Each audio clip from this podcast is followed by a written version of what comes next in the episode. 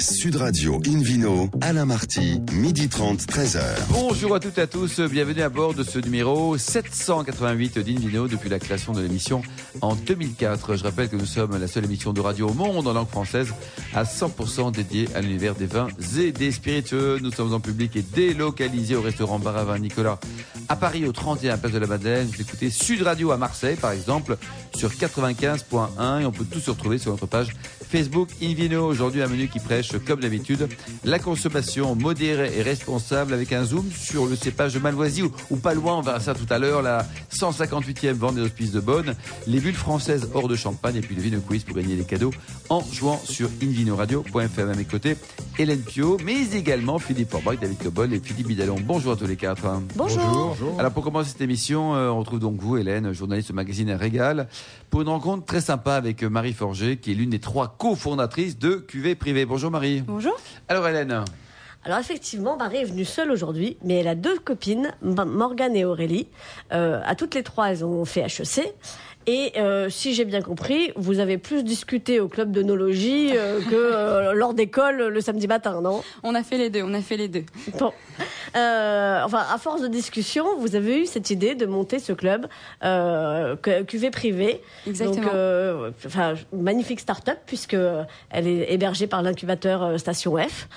donc, apparemment, ça sert de faire HEC. Effectivement, vous n'avez en effet pas fait que boire. Vous avez dû travailler un peu. Déguster, Alain, déguster. C'est vrai. Avec modération. Voilà, vous avez dû hein, travailler un peu le modèle économique. Racontez-nous ce que c'est que QV Privé. Alors QV Privé, effectivement, c'est une toute jeune entreprise qui permet aux, amateurs de vin, aux consommateurs, d'adopter euh, les pieds de vigne euh, du vin qu'ils consomment. En fait, le, concept est très simple. Pendant un an, il va pouvoir euh, adopter une micro-parcelle dans, un domaine partenaire. Donc on a 12 domaines qui travaillent avec nous à l'heure actuelle. recevoir le vin que cette micro-parcelle produit et surtout recevoir des nouvelles de celle-ci. il va y avoir un, petit médaillon euh, posé à son nom euh, dans les vignes. il va pouvoir venir rencontrer euh, le vigneron, cet amateur de vin, dans une visite très conviviale avec un de nos vignerons partenaires. D'accord. Donc la façon dont ça se passe, on va sur le site qvprivé.com euh, et puis on fait son choix parmi. c'est ça. en fait, ça s'apparente à un site de e-commerce. au premier abord, on pourrait penser que c'est un site de e-commerce de vin classique, sauf qu'au lieu d'acheter une bouteille de façon tout à fait tout à fait classique et ponctuel, euh, on s'engage pour suivre un domaine, une parcelle pendant un an. Euh, alors j'ai regardé évidemment et j'ai vu que vous proposez toutes sortes de vins. On peut choisir euh, de, de, parrainer, d'adopter une vigne en blanc, rouge, rosé, pétillant, bio, biodynamie. Il n'y a pas de liquoreux? Les coteaux de Lobance, Il n'y a, pas de liquoreux et, j'y travaille. J'y travaille. Euh, c'est vrai que donc du coup parmi parmi les, les trois camarades, c'est moi qui suis responsable du catalogue. Je suis d'ailleurs aidée par Bernard Neveu, qui est le chef sommelier du Bristol, du restaurant Épicure, euh, qui bel établissement quoi. Tout à fait. Et les deux autres, elles font quoi dans la boîte? Les deux autres. Comment vous répartissez le boulot? Alors en fait, je suis je suis celle des trois qui a le le, le, bagage viticole le plus important pour pour des raisons aussi familiales. Alors racontez-nous vos parents, grands-parents. Moi, je suis je suis d'origine champenoise et fille d'une famille de, vignerons euh, champenois. Ah bah très bien. On peut citer la maison de Champagne, c'est une jolie maison. Voilà, c'est le, Champagne Forger Chemin, qui est un petit domaine ah bah, euh, de Lude dans la montagne de Reims. De Lude quoi. Et donc les deux autres, elles faisaient quoi De la plomberie, les parents Non, non. Alors euh, comme comme vous l'avez vous avez commencé à le dire, on s'est rencontrés parce qu'on était passionnés par le vin à HEC et c'est dans ce, dans ce cadre-là qu'on qu'on s'est rencontrés sur les bancs de l'école. donc Morgane s'occupe particulièrement du marketing parce qu'effectivement vendre en B2C, donc direct consommateur euh, c'est tout un travail. Il faut aller les chercher, euh, les consommateurs et les clients, un par un parfois. Euh, et Aurélie s'occupe de, de, de tous les partenariats en fait qui sont aussi très importants quand on quand on se. Et alors adopter, ça veut dire quoi? On achète des pieds, on les loue, on les embrasse tous les jours? Qu'est-ce qu'on leur alors, c'était une question primordiale quand on quand on s'est lancé. Il n'y a pas du tout de de location ou d'achat de d'actes de propriété. c'est c'est d'ailleurs une volonté nous ce qu'on ce qu'on souhaite, c'est que la, propriété des terres reste à ceux qui les exploitent et aux vignerons. Mais l'adoption, en fait, c'est une manière d'ouvrir une porte sur un domaine. Euh, quand on essaye d'expliquer un peu le vin aux gens et euh, le calendrier viticole, parfois c'est un peu rébarbatif. Les impliquer un petit peu et leur donner le sentiment que ce sont leurs pieds, ça aide. David Cobold. C'est faire un peu plus que mettre un visage derrière l'étiquette. C'est mettre à la fois un visage et euh, une parcelle, euh, Tout un à terrain. fait. C'est-à-dire rapprocher le consommateur du produit et de sa naissance. C'est de rapprocher de la personne, du domaine, mais prioritairement rapprocher du terroir, effectivement, et vraiment du, du, du produit euh, et de ses racines. Donc, alors on adopte pour un an, ça coûte entre 150 et 380 euros si j'ai bien tout regardé sur le site. Euh, donc euh, pour 150 euros, vous pouvez adopter pour un an euh, euh, le, une parcelle du domaine des Gravennes en. Côte-du-Rhône qui vous fera En euh, Suze-la-Rousse. voilà, qui, qui, qui vous offrira des bouteilles de rosé à votre nom. Pour 380 euros, c'est un, vous adopterez quelques pieds de Puligny Montrachet. 600 euros, c'est Philippe Bidalon. Les pieds de Philippe Bidalon, je suis pas sûre d'en vouloir. Enfin, excusez-moi, hein, Philippe. Bon, les mais, pieds, euh, ils sont très bien, ces pieds. Non, mais Bon, oh. bref. Les pieds de Ceci est tennisman, un autre euh, sujet. ouais. Revenons à qvprivé.com. Donc pour 380 euros, euh, voilà, euh, quelques pieds de Puligny Montrachet, premier cru euh, de, de- du domaine Barolet-Pernod. Tout à fait. Euh, ce qui m'embête, c'est qu'est-ce qui se passe au bout d'un an? Parce que si j'adopte un chat, je l'adopte pour toute sa ça, mais si j'adopte un mec, bon, ça, ça se discute, c'est un autre site internet. Euh, mais si j'adopte une vigne, alors comment ça se passe? Eh bien, vous pouvez bien sûr réadopter si vous avez beaucoup apprécié le domaine et continuer la relation euh, avec le vigneron ou tenter euh, une autre cuvée pour découvrir une autre, une autre manière de, de travailler, une autre On région. vous encouragez l'infidélité Oui, c'est ça. dans quoi, l'adoption. c'était- La Bon, vigneronne exclusivement. Philippe Bidalon, vous en pensez quoi, Philippe? Euh, du, du- du bien, bien sûr, mais j'ai pas compris combien j'avais de bouteilles quand j'adoptais. Eh. Ah, Alors, il y a deux Philippe. possibilités. Vous pouvez recevoir tout d'abord une bouteille pour découvrir vraiment ce que produit la parcelle habituellement. Avant de signer le, le- le contrat d'adoption Ah, ah non, à la Non. signature, Ah à la ouais, signature. Donc je précise pour- que le, le vin est livré directement euh, chez le client. Généralement, c'est euh, un cadeau donc euh, chez la chez la personne à qui on offre euh, l'adoption cuvée privée. Et ensuite, vous allez suivre pendant un an et recevoir six bouteilles du millésime suivant qui vont euh, être euh, marquées à votre nom. Vous pouvez aussi prendre l'option de, de recevoir 12 bouteilles. Et je peux participer aux vendanges, par exemple Ouais, euh, tout à fait. Alors, en fait, il y a un événement par mois qui va être organisé pour toute la communauté des gens qui ont adopté des vignes avec cuvée sur place, au domaine. Alors parfois des dégustations à Paris, à Lyon, dans les, dans les grandes villes françaises, et d'autres sont des ateliers. Donc il y a environ quatre ateliers par an qui sont dans les domaines, Ouais, effectivement. sympa. Et à votre business model, parce que HEC, on apprend un peu de business aussi. Hein, Marie? Oui, Vous tout gagnez à des sous comment? On gagne des sous comment? Eh bien, alors en fait, ce qu'on vend, c'est vraiment l'adoption d'un an qui comprend les bouteilles, la livraison, tout- toute la communauté et les événements. Et donc voilà, on, Il faut de garder façon très simple, on a. 92% de- du prix. Quoi. Voilà, c'est ça. Ou 94%. Exactement. Ah, mais un, peu plus sérieusement, est-ce que vous pouvez nous donner une idée du pourcentage touché par le vigneron? Le, vigne- le vigneron, il, il reçoit euh, donc l'argent de l'achat des bouteilles que, que nous lui achetons et nous lui rémunérons aussi la visite parce que pour nous c'est très Bien sûr. important de rémunérer son temps. Euh, en tant que fille de vigneron indépendant, je sais ce que c'est que de passer deux heures avec quelqu'un sans vendre de bouteilles. Donc euh, pour, Ouais, les, pour les vignerons, c'était très important pour nous. Bon, merci. Euh, Qu'est-ce qu'on fait? 18 sur 20 qui tue moral, c'est sympa? Allez, on 18 encourage. Et, et surtout, euh, qv-du6privé.com. Merci beaucoup Hélène et Pensez-y Marie. pour Noël. Invino au Sud Radio. Retrouve maintenant Philippe Bidalon, chroniqueur notamment à l'Express, euh, pour un retour sur la, la vente de Hospice de Bonne avec un record cette année, Philippe. hein. Ça marche de- tout le temps bien en fait. Bah, hein. comme, euh, comme tous les ans, en fait. hein. Euh, chaque année, les, les- les records s'en- s'enchaînent. hein. Donc, effectivement, le, le vin, enfin, pas encore le vin, mais l'argent a coulé à flot lors de la dernière édition donc, de cette vente aux enchères des hospices de Beaune, qui se tient donc chaque année à peu près au milieu du mois de novembre. Cette fois-ci, les enchères se sont élevées à plus de 14 millions d'euros. Pour vous donner une idée, j'ai été recherché en 2010, qui était le 150e anniversaire, euh, au cours duquel euh, notamment Fabrice Lucchini s'était livré à un show absolument exceptionnel. Et on avait parlé d'un record complètement historique. Et les enchères s'étaient élevées à 5 millions d'euros. Oh, c'est fou. hein. Donc Ce qui déjà pas mal hein, d'ailleurs. C'est presque ouais. trois fois plus. hein. Donc, Donc euh, c'est un record hystérique, pas historique. c'est presque un record, hein, oui, historique, tout à fait. Ça a d'ailleurs été commenté, comme chaque année d'ailleurs, hein, par les, les, les hospices civils de Beaune et la maison d'enchères euh, euh, Custis, qui organise euh, la vente, comme le meilleur résultat jamais réalisé. L'année dernière, donc pour, pour, pour mémoire, hein, le record avait déjà été battu, donc avec à 12,3 millions d'euros, ce qui nous donne une augmentation pour cette année de 15%. Alors il faut quand même relativiser un peu ce chiffre, puisque cette année, la vente portait sur 828 pièces. Une pièce, c'est une barrique de 228 litres. C'est une barrique, bourguignonne hein, euh, de 228 litres de vin. Euh, mais même corrigée, la performance est spectaculaire, euh, puisqu'on est, on doit être à plus de 16 000 euros de la pièce. Et ça prouve, une fois de plus, l'attrait grandissant des amateurs du monde entier pour les vins de Bourgogne. Alors surtout évidemment pour les grands crus, les premiers crus, dont on- une belle brochette hein, euh, était proposée à la vente. Et aussi sans doute l'attrait pour ce millésime 2008, qui est d'une qualité euh, remarquable et surtout d'une quantité tout à fait appréciable, ce qui euh, est nouveau puisque après de- un enchaînement de presque C'est mauvaise année, quoi. euh, 2018, 2018. pas- non, hein. pas, pas de mauvaise année, de très petites récoltes. faible en rendement. De très petites récoltes.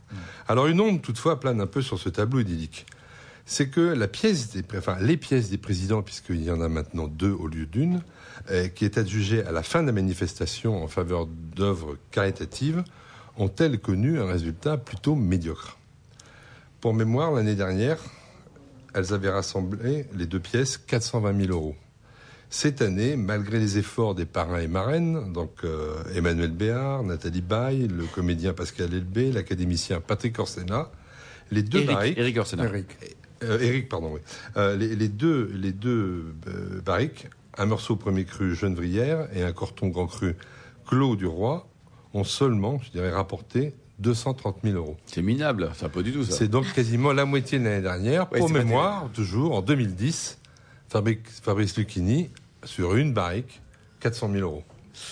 Ouais, mais c'était Ouais. Lucchini. C'était Donc on voit que la dimension, est- on la dimension est de On moins en aimerait moins. bien avoir Fabrice Lucchini dans son équipe de vente. hein. Ouais, c'est Oui. ça, c'est- Voilà. Alors, et pourtant, euh, Eric Orsena avait quand même eu aussi, avait fait, a fait le show. hein. il, il a mouillé la chemise. Il a, il a eu cette, euh, cette parole merveilleuse. Il a dit jamais le vin n'a été aussi bon pour la santé. Permettez à un immortel de vous le dire. Ah, c'est très joli.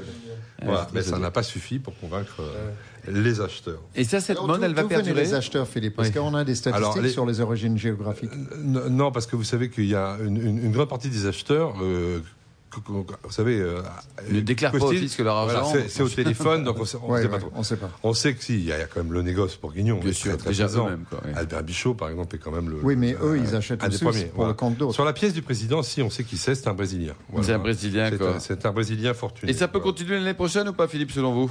Ah ben, il n'y a pas de raison que ça s'arrête, Ouais. puisque la demande est- reste quand même beaucoup plus euh, euh, forte que, que l'offre, hein, donc euh, sur, sur, sur les grands crus. hein, donc euh, chaque vente aux enchères euh, en- enregistre des, Un nouveau record, quoi. C'est c'est enregistre des, des- des records. qu'avec tous ces sous, euh, il- il- où va l'argent? Il va pas chez vous, quand même. Et malheureusement non. Mais, euh, alors, hors la pièce des présidents qui va auprès de trois associations ca- caritatives, l'ensemble des fonds récoltés est reversé à l'institution hospitalière des Hospices.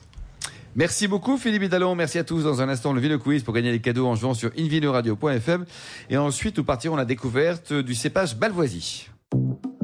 Sud Radio Invino, Alain Marty, midi 30, 13h. Retour au restaurant Baravin Nicolas à Paris. Nous sommes au 31 Place de la Madeleine pour cette émission en public et délocalisée avec The Hélène Pio, journaliste toujours au magazine Régal et le Vino Quiz Hélène?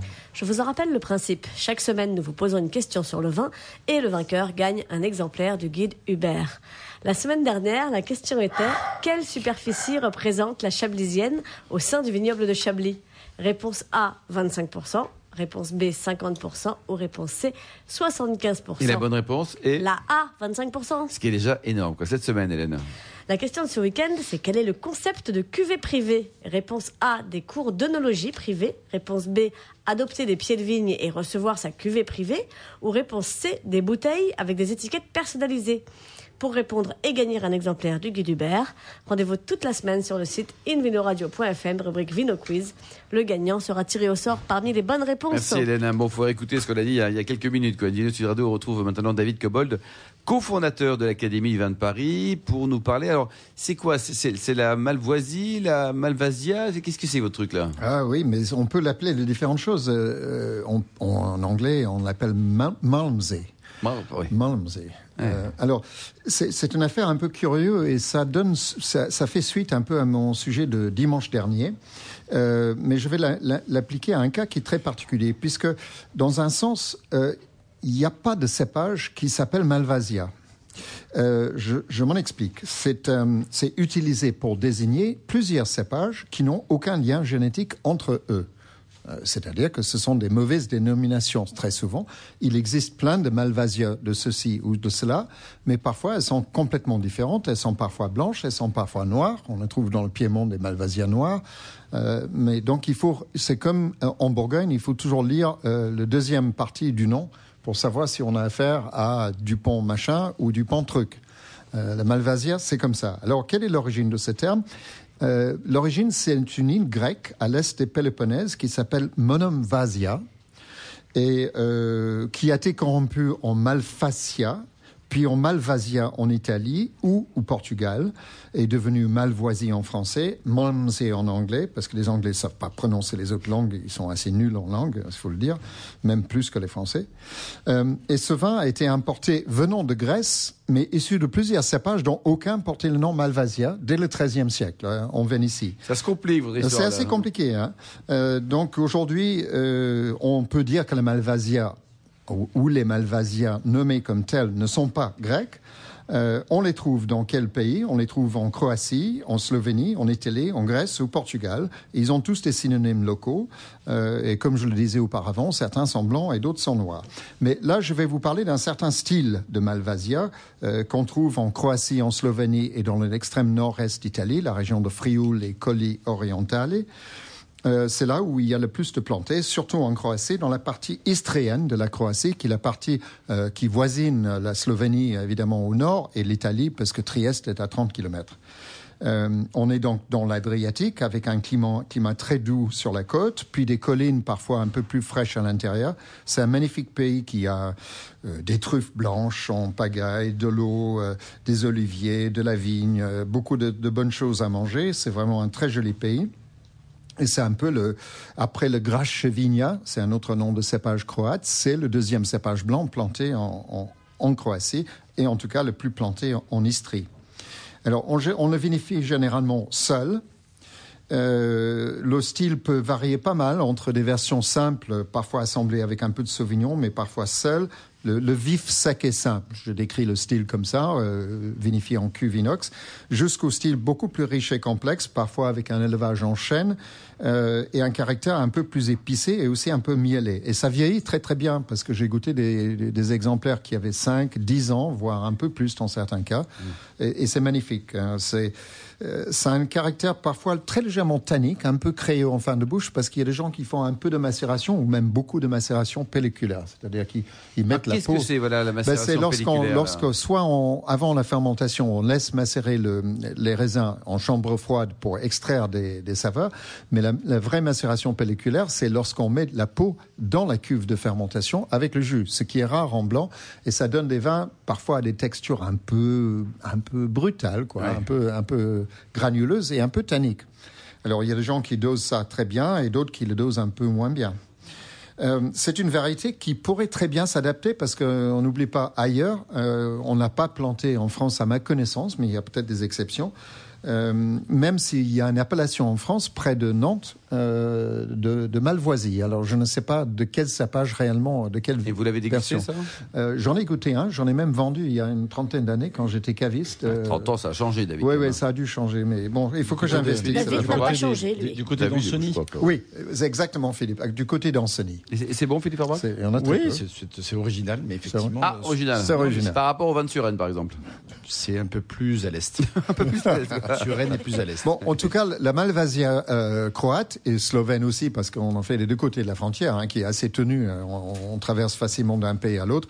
Euh, c'est vraiment un cépage intéressant, beaucoup de caractères, beaucoup de qualités. Je vais peut-être et en plus c'est résistant à presque toutes les maladies, sauf au milieu. Donc petit ah, problème dans, dans, dans, les régions humides. ça peut être assez productif sans baisser trop de qualité et s'adapte à beaucoup de styles de terrain. dans ce dans ce lieu, on a des terrains qui sont essentiellement calcaires, souvent avec ce qu'on appelle la karst, qui est une calcaire rouge. Euh, les bons producteurs, autant les citer, si, jamais vous les trouvez. Euh, je nommerai en avant-premier euh, Kozlovic, qui s'appelle Gianfranco Kozlovic, qui dénote. tout le monde parle italien hein, dans la région. C'était sous domination vénitienne pendant de très nombreuses années. Benvenuti, voilà, c'est un croate mais d'un nom italien. Clay, Coronica et Cabola. Voilà.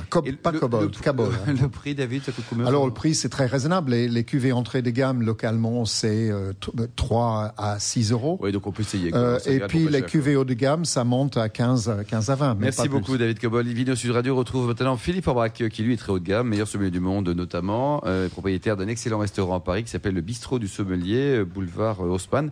Mon cher Philippe, nous parlons des bulles aujourd'hui, mais alors en dehors de la Champagne, il y en a d'autres et elles sont de qualité. Exactement. C'est vrai que cette saison euh, de fin d'année, le, champagne coule à flot euh, d'une façon générale, mais soit parce qu'on n'a pas nécessairement les mêmes moyens, soit parce qu'on a envie d'un peu plus d'exotisme.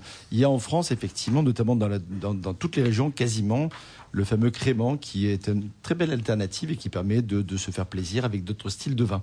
Euh, je commencerai par la plus grande région à produire du crément, c'est l'Alsace.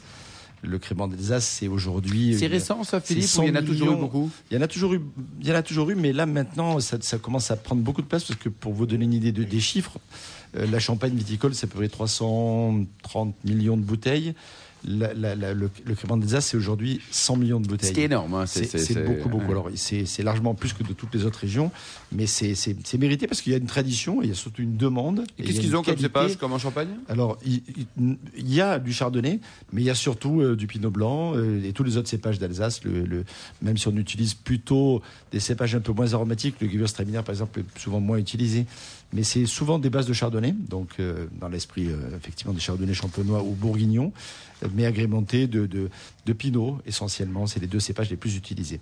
Euh, les caves coopératives d'ailleurs jouent très bien leur rôle, j'allais dire qualitatif. Berger, par exemple, ou la cave de Turkheim, avec la fameuse cuvée signée par William Barlotti, est une mmh. petite merveille de, de, de, de finesse et de mise en valeur également du, travail des vignerons parce que il y a, y a à la fois la, qualité du sol, l'encépagement, mais c'est aussi un vrai savoir-faire de faire des, mmh. bulles entre guillemets. Donc il y a un travail. Euh, c'est la même façon pour la vinification qu'en Champagne Oui, on a, c'est obligatoire, c'est une double fermentation. Donc c'est la méthode dite traditionnelle. Aujourd'hui, on appelait ça avant la Dans la deuxième partie, en bouteille. Et la deuxième, la création de la bulle se fait finalement, ou l'emprisonnement de la bulle dans la bouteille se fait à l'occasion de la deuxième fermentation. Il y a des petits producteurs aussi qui font des belles choses. Je pense à Albersein, à Bergheim par exemple. Mais la plus, dans la plupart des villages, franchement, vous allez goûter des vins et vous trouvez souvent agréable, bon. Combien ça coûte bien. une bonne bouteille de crément Ça reste accessible. C'est ça qui est aussi euh, une vraie valeur. 10 euros, 8 euros. Autour de 10 euros. Alors, il peut y avoir des cuves particulières, des cuves spéciales tout ça, qui peuvent atteindre 15 ou 20 euros.